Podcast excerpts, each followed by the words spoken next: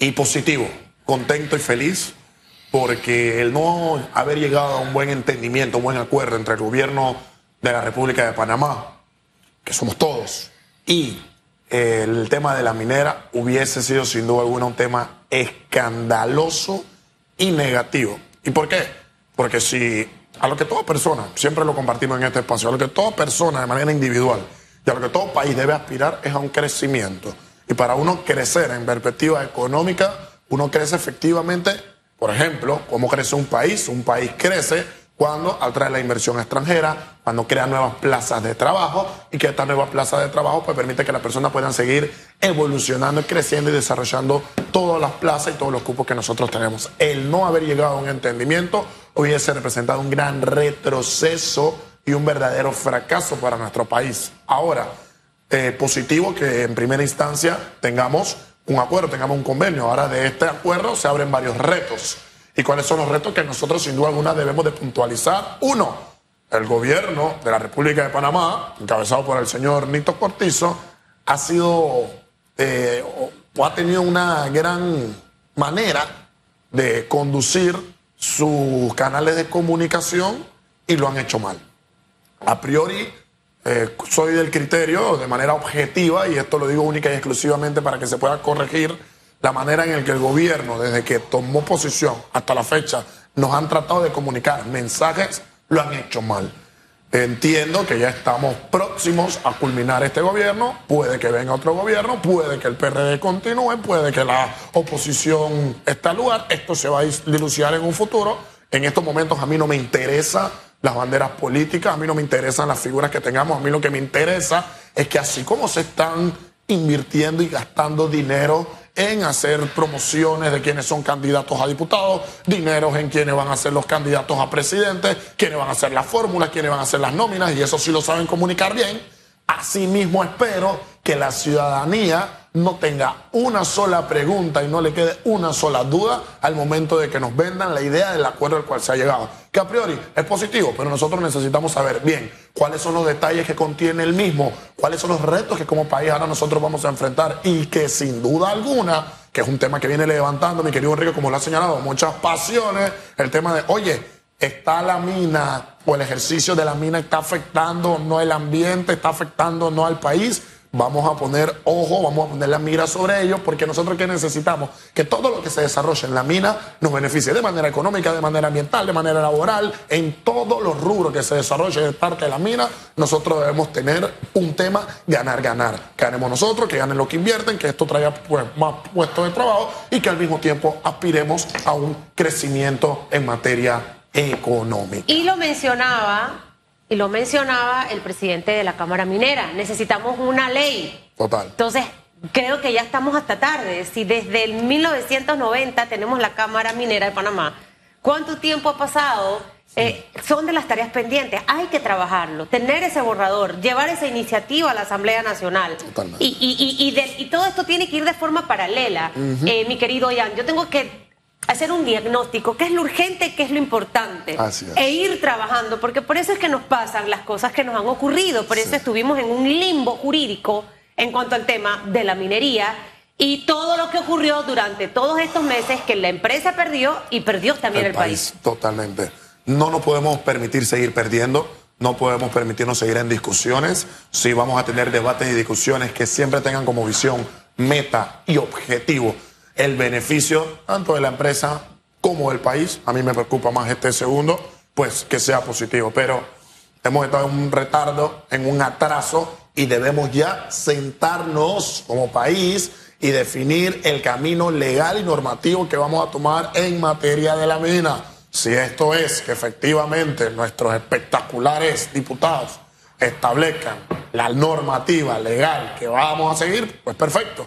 Pero nosotros ya estamos en el punto de que si la minería es una realidad, si la estamos desarrollando desde hace años, desde antes que yo naciera, si efectivamente nosotros ya nos estamos encontrando en un punto donde hay un nuevo convenio, donde hay un nuevo acuerdo, donde las partes han dicho, bueno, ya podemos ceder, vamos a llegar aquí, pues debemos establecer los puntos a seguir. Ahora, debemos como país conocer todos los puntos y todo lo que implique la minería en Panamá no solamente centrarnos ahora en el beneficio económico que vamos a tener, es rico el cobro que vamos a tener anualmente, por supuesto, que beneficie, que permite que el gobierno pueda desarrollar otras tareas. A ver, que esperemos que con ese dinero no llegue a bolsillos errados, que esperemos que ese dinero pueda efectivamente cumplir con las tareas que como país tenemos la misión, perfecto.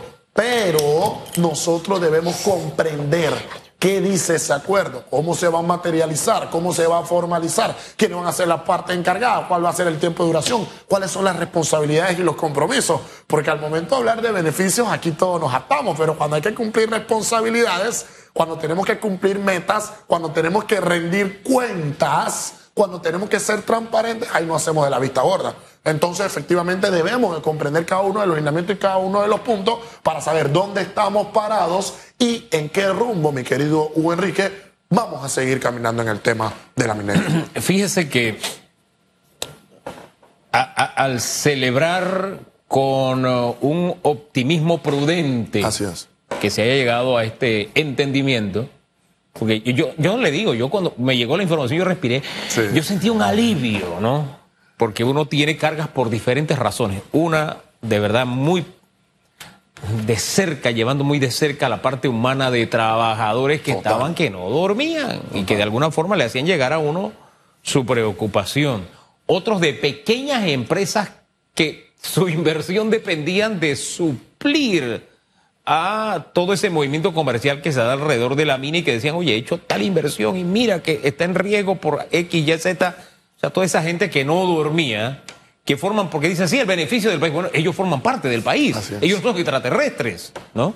Entonces, viendo todo eso y en conjunto me quedo pensando en lo que nos dicen los headlines, ¿no? Lo que va destinado a la caja de seguro social, que sería 187.5 millones de dólares. Eso en jubilaciones se nos va en... para que usted tenga idea, por eso es que hay que hablar claro. Eso no nos da ni para pagar un bimestre. Entonces, esta es una curita para un problema serio que tenemos y que fue el segundo tema que abordamos con el señor Castillo Gil, que es caja de seguro social. Y que por lo menos ya hay un político, y fíjese, esto no es ni de hablar a favor de nada, ni de nadie porque nosotros no representamos ninguna campaña. Pero es el único que ha dicho, hey, el primer año, Panamá, tenemos que sacarnos del bolsillo 1.400 dólares por pagar mientras buscamos de dónde para seguir pagando. Porque esto no es de que 10 dólares aquí, 10 dólares acá. No, lo que necesitamos es mucho. Y el sacrificio que tenemos que hacer es grande. Esto no es con curitas.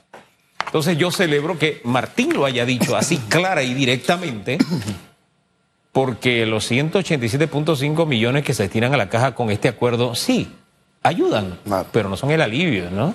Son como para quitarte un síntoma de una enfermedad que te genera un montón de síntomas. La fiebre no está en la sábana, usted tiene que atender la causa de la fiebre y ahí tenemos un rezago en el tema seguro social, señor presidente. Totalmente, mi querido Enrique. Tú sabes muy bien que en este espacio, cada vez que tengo la oportunidad de referirme a la problemática escandalosa que vamos a tener en la caja del Seguro Social el próximo año, eh, me, genera esto un internamente problemas, problemas. ¿Por qué? Porque conocemos el problema de la caja del Seguro Social, entendemos efectivamente dónde estamos parados, sabemos y ya tenemos un reporte de más de 100 hojas que nos indican qué estamos haciendo mal. Y añado a esto, próximo gobernante debe tener claro un punto de una de las maneras en la cual sin duda alguna se puede remediar el tema de la caja del Seguro Social va de la mano y es poniéndole ojo y atención a toda esa gente que se encuentra en informalidad. Porque tenemos un universo de informalidad de tal magnitud que efectivamente al hacer la comparativa con aquellos que se encuentran en el mercado formal, pues claramente los números nos dan. Entonces, ¿qué tenemos que ver? Como aquellas personas que se encuentran en la informalidad, a partir de beneficios que le entreguemos, llámele beneficios fiscales, beneficios económicos, etcétera, podemos hacer que su informalidad tome un matiz de formalidad para que este dinero que producen desde el mercado informal pues pueda impactar de manera positiva y que se vea reflejado en la caja del Seguro Social. Ya nos estamos quedando en la bóveda sin dinero, sin platita para poder seguir pagándole a nuestros jubilados. Y entonces lo que nosotros debemos comprender es que hay que tomar las herramientas. Celebramos sin duda alguna que una cuota parte del nuevo convenio o acuerdo con la minera de Panamá responda a los intereses y a las problemáticas que tenemos con la Caja Social.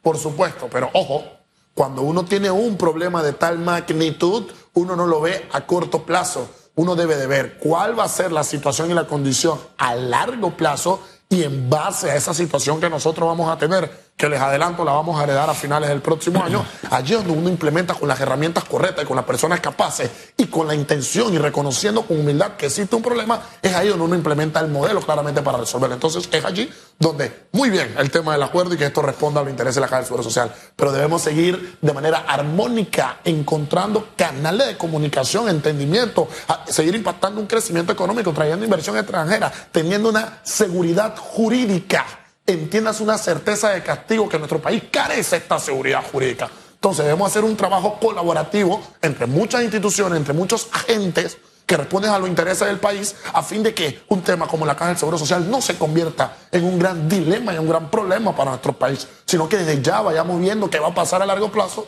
y bueno, podamos seguir implementando mecanismos que ayuden a que este problema no se convierta en una crisis, sino que el mismo se pueda prevenir de tal manera que beneficie a quién. ¿A quién es la el único universo que a mí me interesa que beneficie? Al pueblo panameño, a todo lo que vivimos en este gran país. Entonces, tenemos que seguir agotando esfuerzos que los esfuerzos deben de ser de esa manera, agotarlos todos, debemos seguir agotando recursos, seguir agotando herramientas, entendimientos, acuerdos, convenios, a fin de aspirar o seguir aspirando un crecimiento económico y que del mismo hay un beneficio para el país y de todos los programas que sin duda alguna nosotros de manera armónica tenemos dentro del mismo.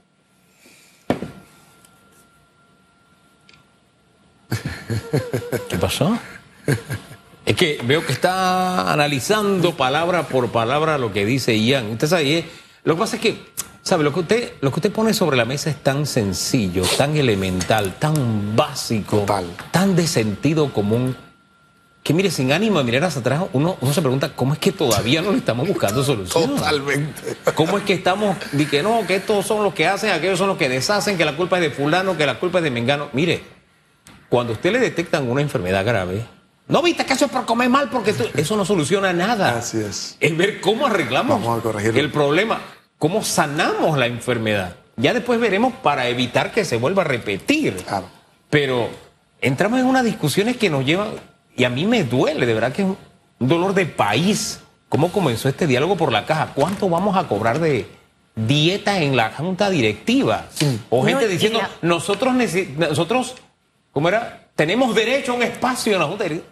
Pero junta directiva de qué si se está acabando, se está cayendo a pedazos. Y la cantidad de años que llevan ahí en la junta directiva. Nosotros necesitamos a los mejores en esa junta directiva. Hay personas que tienen hasta 18 años ahí, mi querido han apasionado. Escandaloso. Wow.